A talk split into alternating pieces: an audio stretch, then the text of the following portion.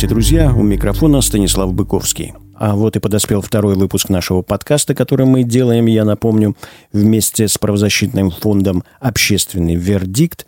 Он выходит на фоне грандиозных событий, а, о которых все сейчас только и говорят. Это внесение поправок в Конституцию, а по сути дела принятие новой Конституции Российской Федерации – все сейчас это обсуждают, но мы с вами повторяться не будем. Все и так все прекрасно понимают про легитимность принятия этих поправок.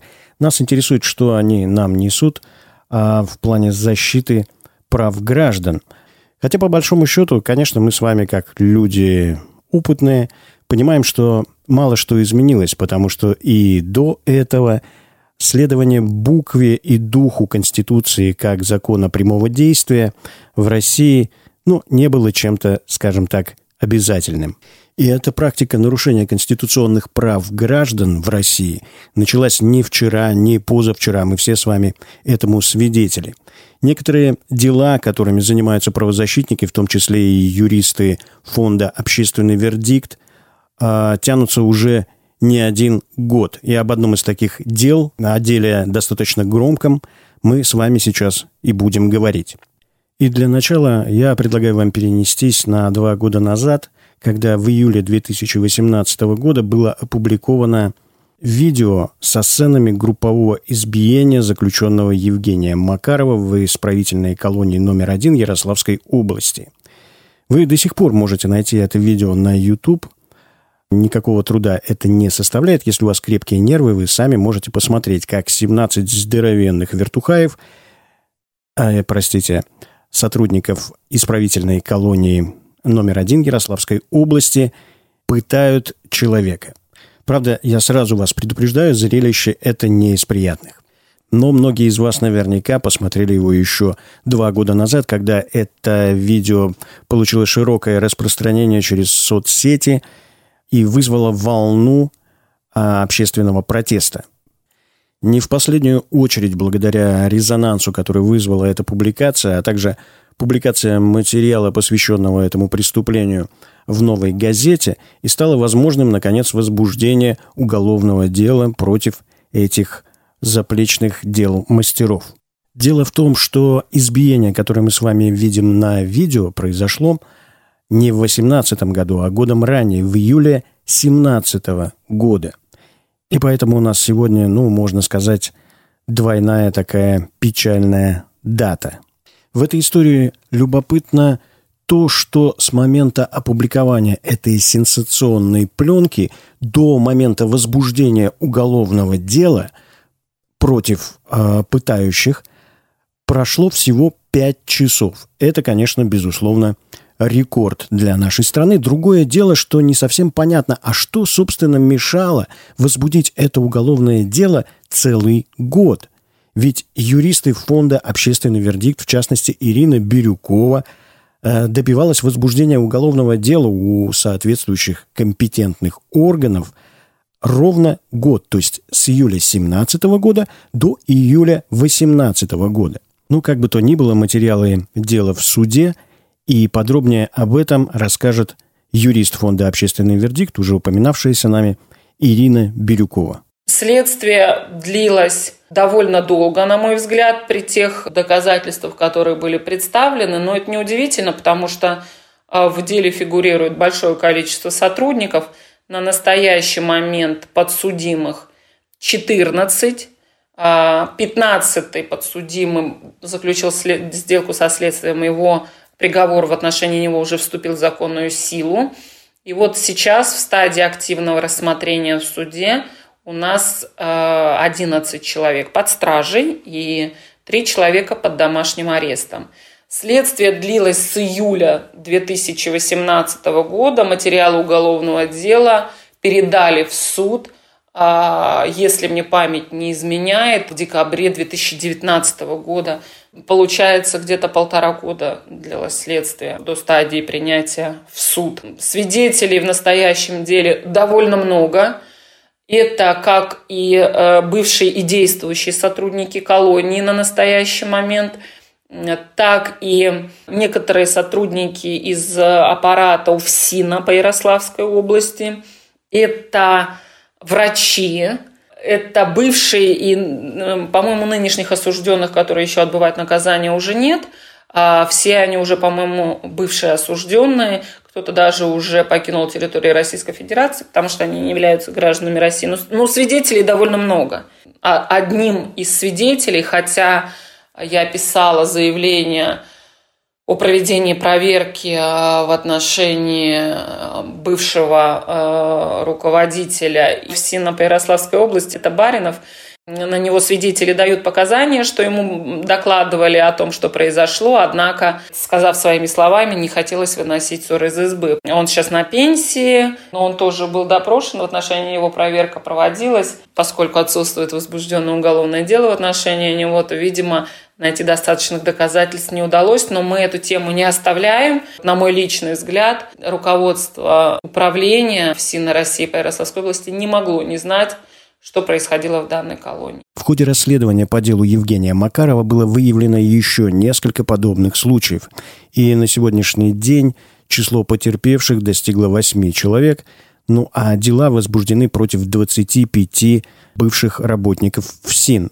Любопытная деталь. Суд неоднократно продлевал аресты этих крутых парней – Два месяца, потом еще два месяца. То есть следствие находило все новые и новые свидетельства случаев пыток и избиений в Ярославской колонии. В ходе расследования этого дела по избиению Жени Макарова проводилась большая проверка, в том числе в СИН России Генеральной прокуратурой – в ходе которой опрашивались все, абсолютно все осужденные, находившиеся на тот момент в колонии. И не только ВК-1, там все колонии опрашивали.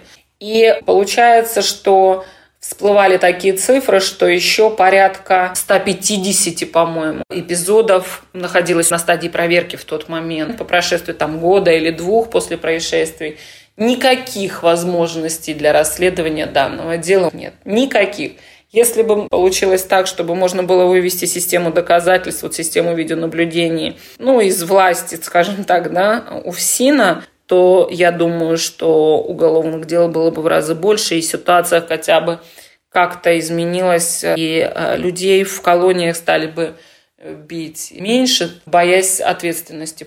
То есть, как вы понимаете, не все случаи, не все дела, к сожалению, удалось довести до суда – и вот Ирина так спокойно об этом рассказывает. Ну, понятно, она профессионал, она занимается этим уже не первый год. Я от себя немножко добавлю эмоций.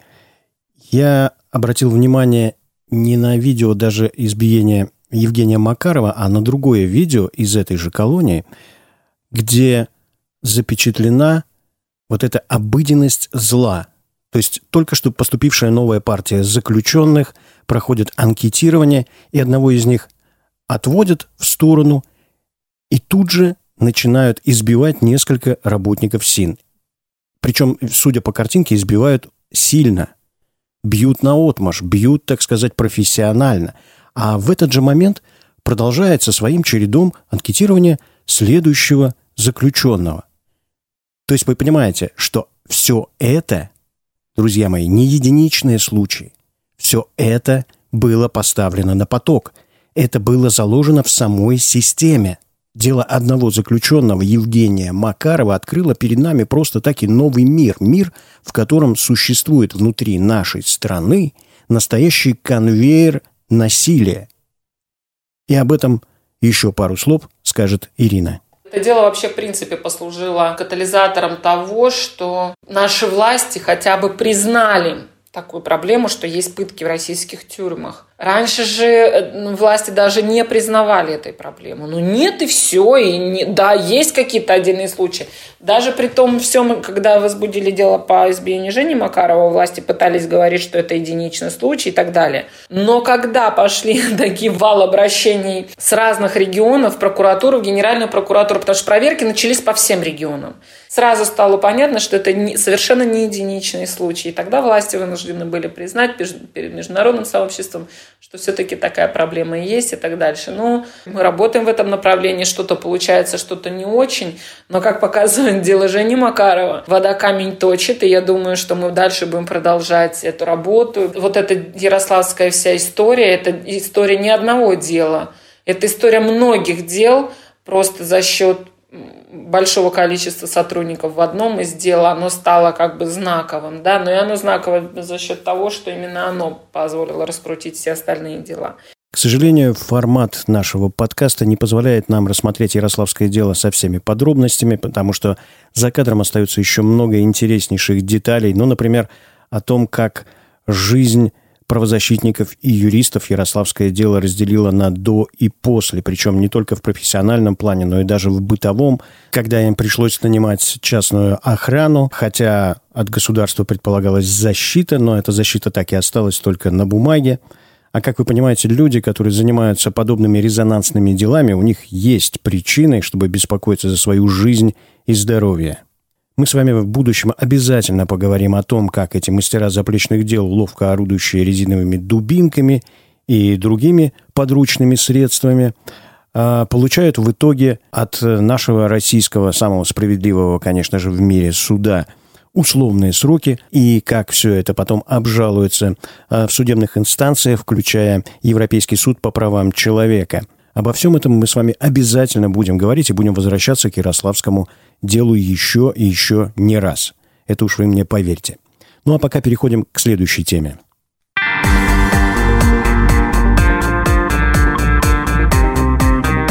Общественный вердикт. Это подкаст «Общественный вердикт». У микрофона Станислав Быковский. Мы продолжаем. Следующая наша тема – это продолжение истории, о которой мы рассказывали в нашем предыдущем выпуске. Я вкратце напомню, о чем там шла речь. Речь шла о том, что Министерство природных ресурсов Пермского края подало в суд на Пермский же мемориал за а, якобы незаконную вырубку леса, захват земли и так далее, и так далее. На самом деле э, все это дело не стоило выеденного яйца. Речь шла о том, что в рамках экспедиции под названием «По рекам памяти», которую организовывал Пермский мемориал, э, люди, приехавшие э, из Литвы, это потомки некогда живших здесь сосланных литовцев, приехали для того, чтобы просто навести порядок на могилах своих предков. Но вы помните, если вы слушали наш предыдущий выпуск, что тут началось а, собак из милиции, работники ФСБ, не хватало только вертолетов и группы захвата. Так или иначе, дело в суде, а Пермский мемориал в суде защищали в том числе юристы фонда «Общественный вердикт», было выиграно, и, казалось бы, бац, все, счастливый конец. Тем не менее, это оказался не финал, потому что было возбуждено уголовное дело на 68-летнего пенсионера, жителя поселка Вильва-База Леонида Ладанова. Его возбудили еще в августе 2019 года по следам той самой злосчастной экспедиции по рекам памяти.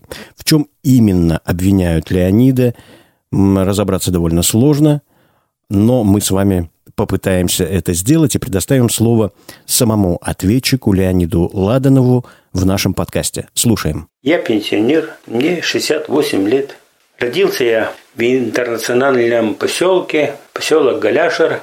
Рос вместе с литовцами, поляками. В 1939 году, когда война началась, туда приехали поляки и построили поселок. В 1944 году Польшу освободили, поляки уехали в Польшу. Ну, часть поляков осталась, кому, видимо, некуда было ехать. А в 45 году привезли литовцев. Я-то родился в 51 году, это уж мать рассказывала мне. Все интернациональные дети ходили всегда по одной дороге в школу, все вместе.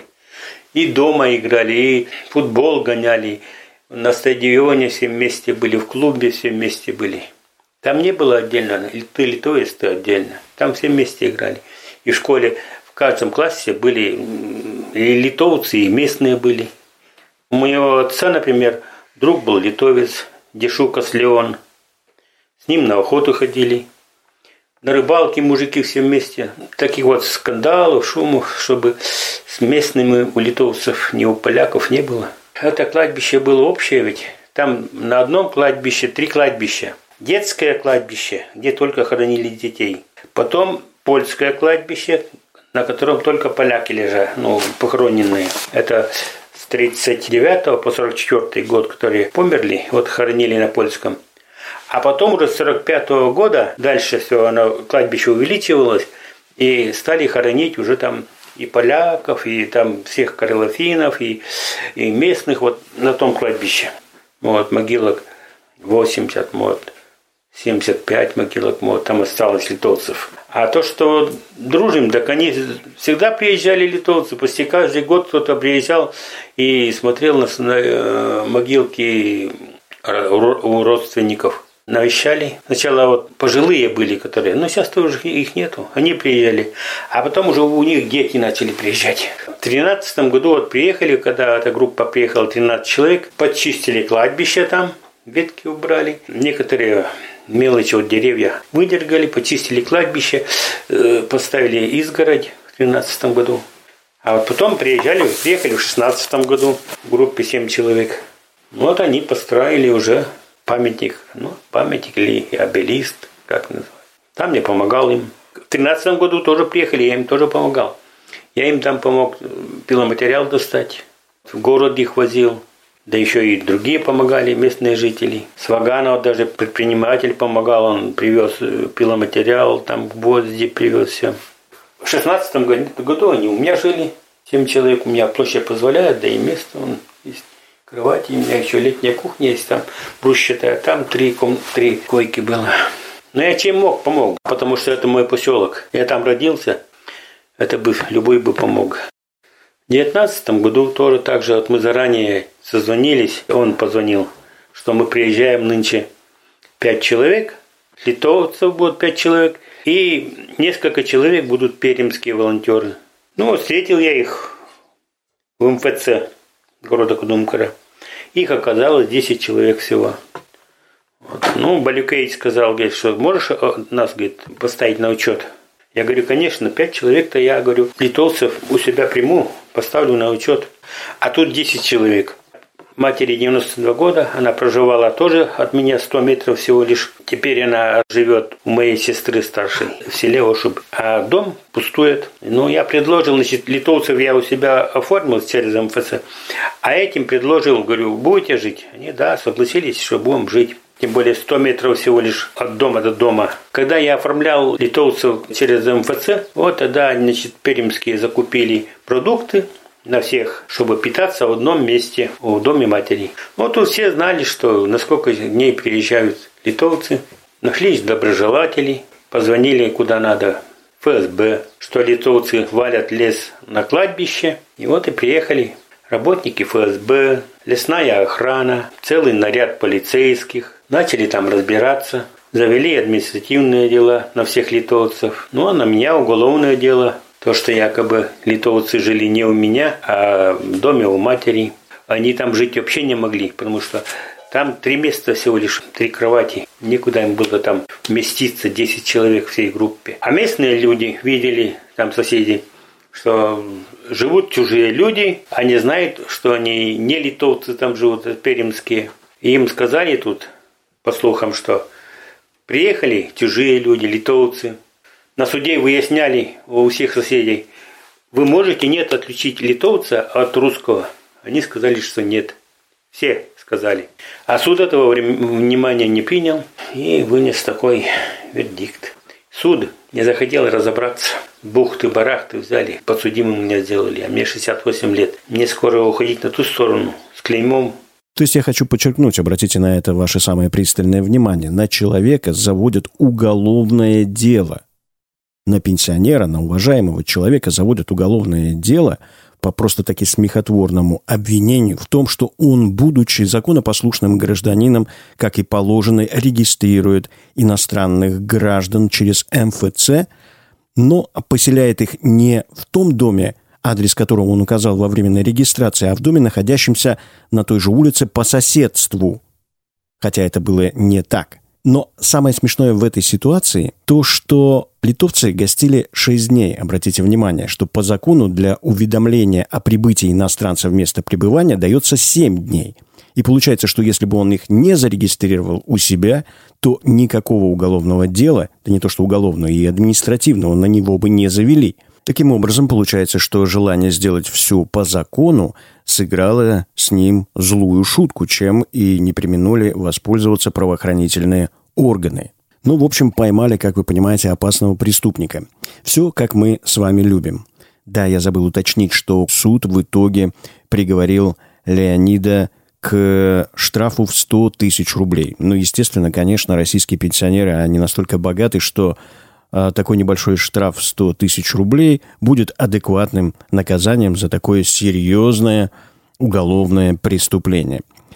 Между тем, сейчас происходит обжалование этого приговора в судах разных инстанций, и в дело включились юристы фонда «Общественный вердикт», один из них, Елена Першакова, расскажет нам сейчас чуть подробнее об обжаловании этого приговора и о позиции фонда «Общественный вердикт» по этому делу. Мы полагаем, что обвинения Леонида Ладанова в фиктивной постановке иностранных граждан на учет являются абсурдными и надуманными по ряду причин. Даже если предположить, что иностранные граждане действительно не жили в его доме, это еще не значит, что в момент их регистрации Ладанов намеревался поселить их в другом доме, то есть не предоставлять им свое жилое помещение для проживания. Однако именно это обстоятельство при регистрации является ключевым для признания ее фиктивной. В любом случае актуальным является вопрос о качестве применяемого закона, потому что здесь важно отметить. Дом матери Леонида Николаевича, за которым он присматривал, и его собственный дом являются, по сути, единым домовладением под его контролем. В такой ситуации говорить о том, что он фиктивно зарегистрировал иностранных граждан, хотя предоставил им жилье, которое было в его распоряжении, абсурдно привлекать его к уголовной ответственности за то, что они якобы ночевали в доме его матери, близкого родственника, будучи зарегистрированы в его собственном доме, является чрезмерным формализмом. При этом какой-либо общественной опасности в данном случае, на наш взгляд, нет, так как миграционный учет важен не сам по себе, а для реализации определенных целей, установленных в законе. Это формирование полной, достоверной, оперативной и актуальной информации о перемещениях иностранных граждан по России, необходимой для прогнозирования статистического наблюдения в сфере миграции в России. В связи с этим возникают вопросы. Как повлияло перемещение пяти граждан Литвы от дома к дому на одной улице одного сельского поселения в пределах 100-150 метров. На достоверность, оперативность и актуальность информации перемещения иностранных граждан в масштабах страны, масштабах региона, масштабах хотя бы одного района. Какие такие прогнозирования перемещения пяти граждан Литвы в сельской местности в пределах одного населенного пункта не оправдались и какие последствия это возымело? Какой такой преступный умысел был у Леонида Николаевича? При этом, какие из перечисленных целей пострадали, если иностранные граждане проживали в маленьком населенном пункте с населением около 500 человек, в котором и были зарегистрированы. Вся ситуация с уголовным преследованием в сельской местности с громогласным обвинением фиктивная регистрация иностранцев и недюжие старания и упорство различных органов, чего стоит только совместное участие во всем этом – ФСБ, полиции, регионального министерства природных ресурсов, дает основание полагать, что истинная цель всего этого не защита государственных интересов, а просто попытка пресечь у людей, в частности местных жителей, даже желание помогать тем, кто готов увековечивать память жертв политических репрессий, не говоря уже о желании самим заниматься этой деятельностью. Что, кстати, идет в разрез с государственной политикой, потому что государство декларирует как минимум необходимость и важность увековечивания памяти жертв политических репрессий. Резюмируя все вышесказанное, избавляя вас от всяких юридических тонкостей, можно сделать вывод, что дело Леонида Ладанова, пенсионера из далекого пермского села, является результатом какой-то необъяснимой а, служебной прыти – Э, местных чиновников и силовиков на местах и носит, ну, не побоюсь этого слова, как это не смешно прозвучит в э, масштабах, так сказать, Кудымкарского района, ну, просто политический характер. Особенно если посмотреть на это дело в связке со всеми теми событиями, которые происходили в августе 2019 года, целая операция, в которой были задействованы ФСБ, полиция и местное министерство природоохраны – но согласитесь, что все это обретает, ну, какой-то вид охоты на ведьм. И вообще странно, что Леониду Ладанову еще не присудили, прости господи, государственную измену. Это же сейчас так актуально и модно. Ну а если серьезно, то судье Кудымкарского городского суда Татьяне Татьмяниной понадобилось целых два дня на рассмотрение апелляционной жалобы Леонида Ладанова. Процесс начался 29 июня, и судья сразу же отказал адвокатам Ладанова в вызове основных свидетелей по делу э, литовцев, а 30 июня огласила решение оставить обвинительный приговор мирового суда в силе.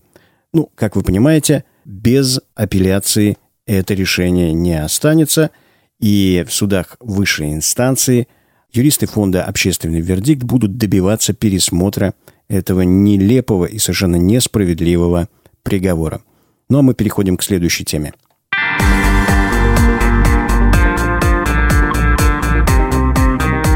Общественный вердикт. Вы слушаете подкаст «Общественный вердикт» у микрофона Станислав Быковский. 0,3 квадратного метра – это много или мало? Ну, смотря для кого, скажете вы. Тот, кто содержит, например, домашних животных, легко прикинет в уме, что, скажем, для хомяка это вполне себе приличная клетка. А вот, например, для домашнего кролика это будет уже маловато. Передо мной сейчас, друзья, стол квадратный со стороной 1 метр, то есть как раз квадратный метр. На нем умещается компьютер и, собственно говоря, микрофон и маленькая звуковая карта. Я вам скажу, что лишнего места здесь нет. Есть еще вот пара пластиковых стаканчиков. Я легко могу представить себе, сколько это будет половина квадратного метра. Ну, то есть проведя диагональ из угла в угол своего стола. И могу сказать, что вот эти все мои нехитрые прибамбасы на этой половине не поместятся. Это абсолютно точно. Я сделал небольшие расчеты. 0,3 квадратного метра, друзья, это квадрат со стороной 57 сантиметров. Ну, для справки, это примерно размер стандартного стула, чтобы вы понимали. Так что же это такое 0,3 квадратного метра, спросите вы меня? А я вам отвечу. Именно такая площадь отводится на одного заключенного в автозаке при перевозке из СИЗО в суд. Да-да, 0,3 квадратного метра – та самая площадь, которая для содержания, например, как я уже говорил, какого-либо некрупного домашнего грызуна была бы все-таки маловато. К чему мы это все говорим? А вот к чему. В нашей стране, дорогие друзья, замечательной, прекрасной стране, живет человек, который прожил, без преувеличения можно сказать, на этих 0,3 квадратного метра – полторы тысячи часов. То есть полных два месяца. 60 дней. Имя этого человека Павел Марущак. Если вкратце, то Павел а, некоторое время назад работал чиновником правительства Республики Коми. Он был задержан 19 сентября 2015 года как подозреваемый по резонансному уголовному делу экс-губернатора Коми Вячеслава Газера. Ну, вы, наверное, помните так вот, Марущак содержался в матросской тишине, и оттуда он освободился в июне 2019 года, отбыв наказание по статье «Мошенничество». А вот теперь внимание. За время расследования и рассмотрения в Замоскворецком суде дела Газера Павла Марущака 205 раз вывозили из СИЗО в следственные судебные и медицинские учреждения. При этом на протяжении полутора тысяч часов он содержался в крайне переполненных автозаках – МВД России по Москве. Но и это еще не все. Видите ли, э, Марущак является инвалидом, и он с детства передвигается на протезе.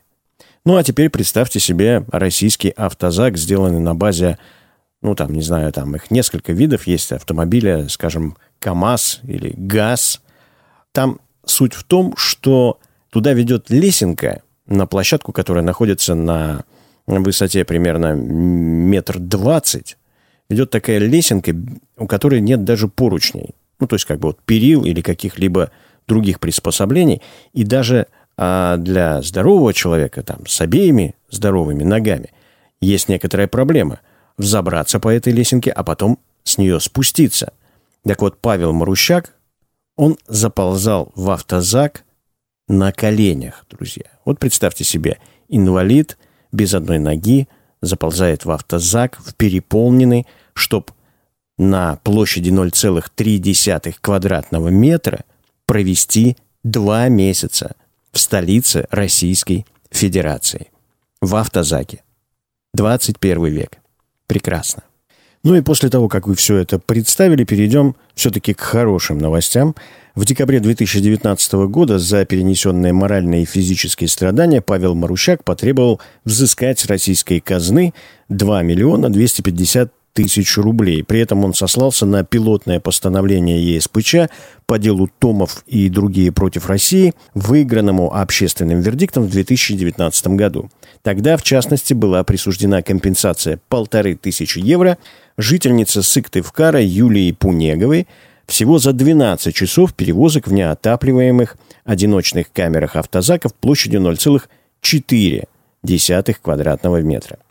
И вот совсем недавно Сыктывкарский городской суд согласился, согласился с доводами Павла Марущака и постановил выплатить ему компенсацию в 205 тысяч рублей. Обратите внимание, вот 205 раз перевозили на автозаках, вот 205 тысяч рублей компенсации выплатили ему за бесчеловечные условия перевозки. Ну и кратко объясняя свое решение – Суд подчеркнул, что Главное управление МВД России по Москве не обеспечило право Мрущика на особые условия конвоирования. Интересы истца представлял юрист фонда «Общественный вердикт» Эрнест Мизак. Собственно, ему мы и предоставим слово. Эрнест расскажет о том, как он оценивает результаты этого процесса. К сожалению, э, несмотря на то, что Сыктывкарский городской суд присудил нам 205 тысяч рублей, несомненно, это, наверное, самая большая сумма, которая когда-либо присуждалась в России за человечные условия перевозки в автозаках. Это решение оставляет двоякое впечатление, потому что, с одной стороны, сумма, казалось бы, большая, беспрецедентно большая для российской юридической системы. С другой стороны, суд фактически присудил данную компенсацию исключительно из-за инвалидности. Фактически суд признал, что все транспортные средства, использовавшиеся московской полицией для перевозки Павла, они отвечали требованиям российского законодательства. И только именно в силу того, что не было выполнено специальные условия, обусловленные его инвалидностью. Только этим, собственно, суд объяснил взыскание такой компенсации. Если бы такой же иск предъявил здоровый человек, который не передвигается на протезе, суд бы ему, наверное, бы отказал. По крайней мере, никаких претензий, собственно, к перевозкам, которые явно не отвечали требованиям ЕСПЧ и были ужасно длительными, если их суммарно складывать, Сыктывкарский городской суд не предъявил. Мы, конечно, с такой логикой Сыктывкарского городского суда не согласны. Безусловно, такие перевозки были бесчеловечными в любом случае. Это чудовищно. И суд должен был, по нашему мнению, на это указать, э, но не сделал этого. Поэтому мы будем подавать жалобу апелляционную. И в этой жалобе мы, соответственно, попросим Верховный суд Республики Коми уже увеличить присужденную компенсацию ну, хотя бы до суммы 10 тысяч евро. Если на вас произвели впечатление этой 0,3 квадратного метра, как и на меня, то вы, наверное, со мной согласитесь, что во всех этих современных российских переполненных автозаках стоит крепкий запах сталинских товарных вагонов, в которых как скот перевозили людей. Как жить с этим знанием и, главный вопрос, что с этим делать, продолжает Эрнест Мизак. То, что перевозки заключенных в России сопровождаются системным нарушением Европейской конвенции по правам человека, а именно третьей статьи этой конвенции, признал Европейский суд постановление по делу Томов и других против России. Основная претензия, которая касалась, касается сейчас условий перевозки заключенных, особенно когда речь идет о внутригородских перевозках между СИЗО и судами, это именно чудовищная теснота. Вот этот стандарт российский, что заключенному при перевозках вполне достаточно трех десятых квадратных метра, с чем не согласен Европейский суд. Главное, что сейчас ждет Европейский суд по правам человека, это пересмотр этого стандарта и увеличение площади, индивидуальной площади, которая будет приходиться на заключенного в автозаке ну, или в вагонзаке при перевозке по стране. Как представляется, особой сложности технической выполнения такого требования суда я не вижу, потому что просто автозаки должны более резво ездить, должна быть пересмотрена логистика. Сейчас вся логистика внутригородских перевозок по Москве заточена на то, чтобы забивать эти автозаки максимально под их предельную вместимость. Мне кажется, что простого логистического анализа, ну то есть если просто поставить себе задачу уменьшить наполнение стандартных автозаков там, хотя бы в полтора раза, путем пересмотра маршрутов движения, какой-то пересмотра какой-то специализации московских СИЗО, привязки СИЗО к конкретным судам, вполне достаточно, чтобы улучшить условия перевозки. Ну, а если выяснится при таком анализе, что необходимо новые транспортные средства закупать, ну, большее количество, ну, соответственно, тоже, мне кажется, это не очень большие деньги для российского государства, которое и так очень любит тратить деньги на спецтехнику, военную технику и так далее. Ну и в заключение темы хотелось бы просто немного порассуждать. А, собственно говоря, почему все это вот так вот происходит? Для чего нужно издеваться над людьми? И я замечу, что речь идет о людях, которые находятся под следствием. В основном это люди, которые находятся под следствием, то есть э, решение суда еще не принято, приговор еще не вступил в силу. И как это оценивать, если это не пытки и не попытка просто психологически давить на подсудимого? Но мы с вами будем наблюдать. Будем наблюдать, какое решение примет ЕСПЧ, как это решение будет выполняться российскими властями, и сможет ли эта карательная машина государства превратиться во что-нибудь, ну, более или менее цивилизованное. Лично у меня почему-то возникают некоторые сомнения на этот счет, но будем наблюдать, будем смотреть. Слушайте наш подкаст «Общественный вердикт». У микрофона был Станислав Быковский. До встречи, пока.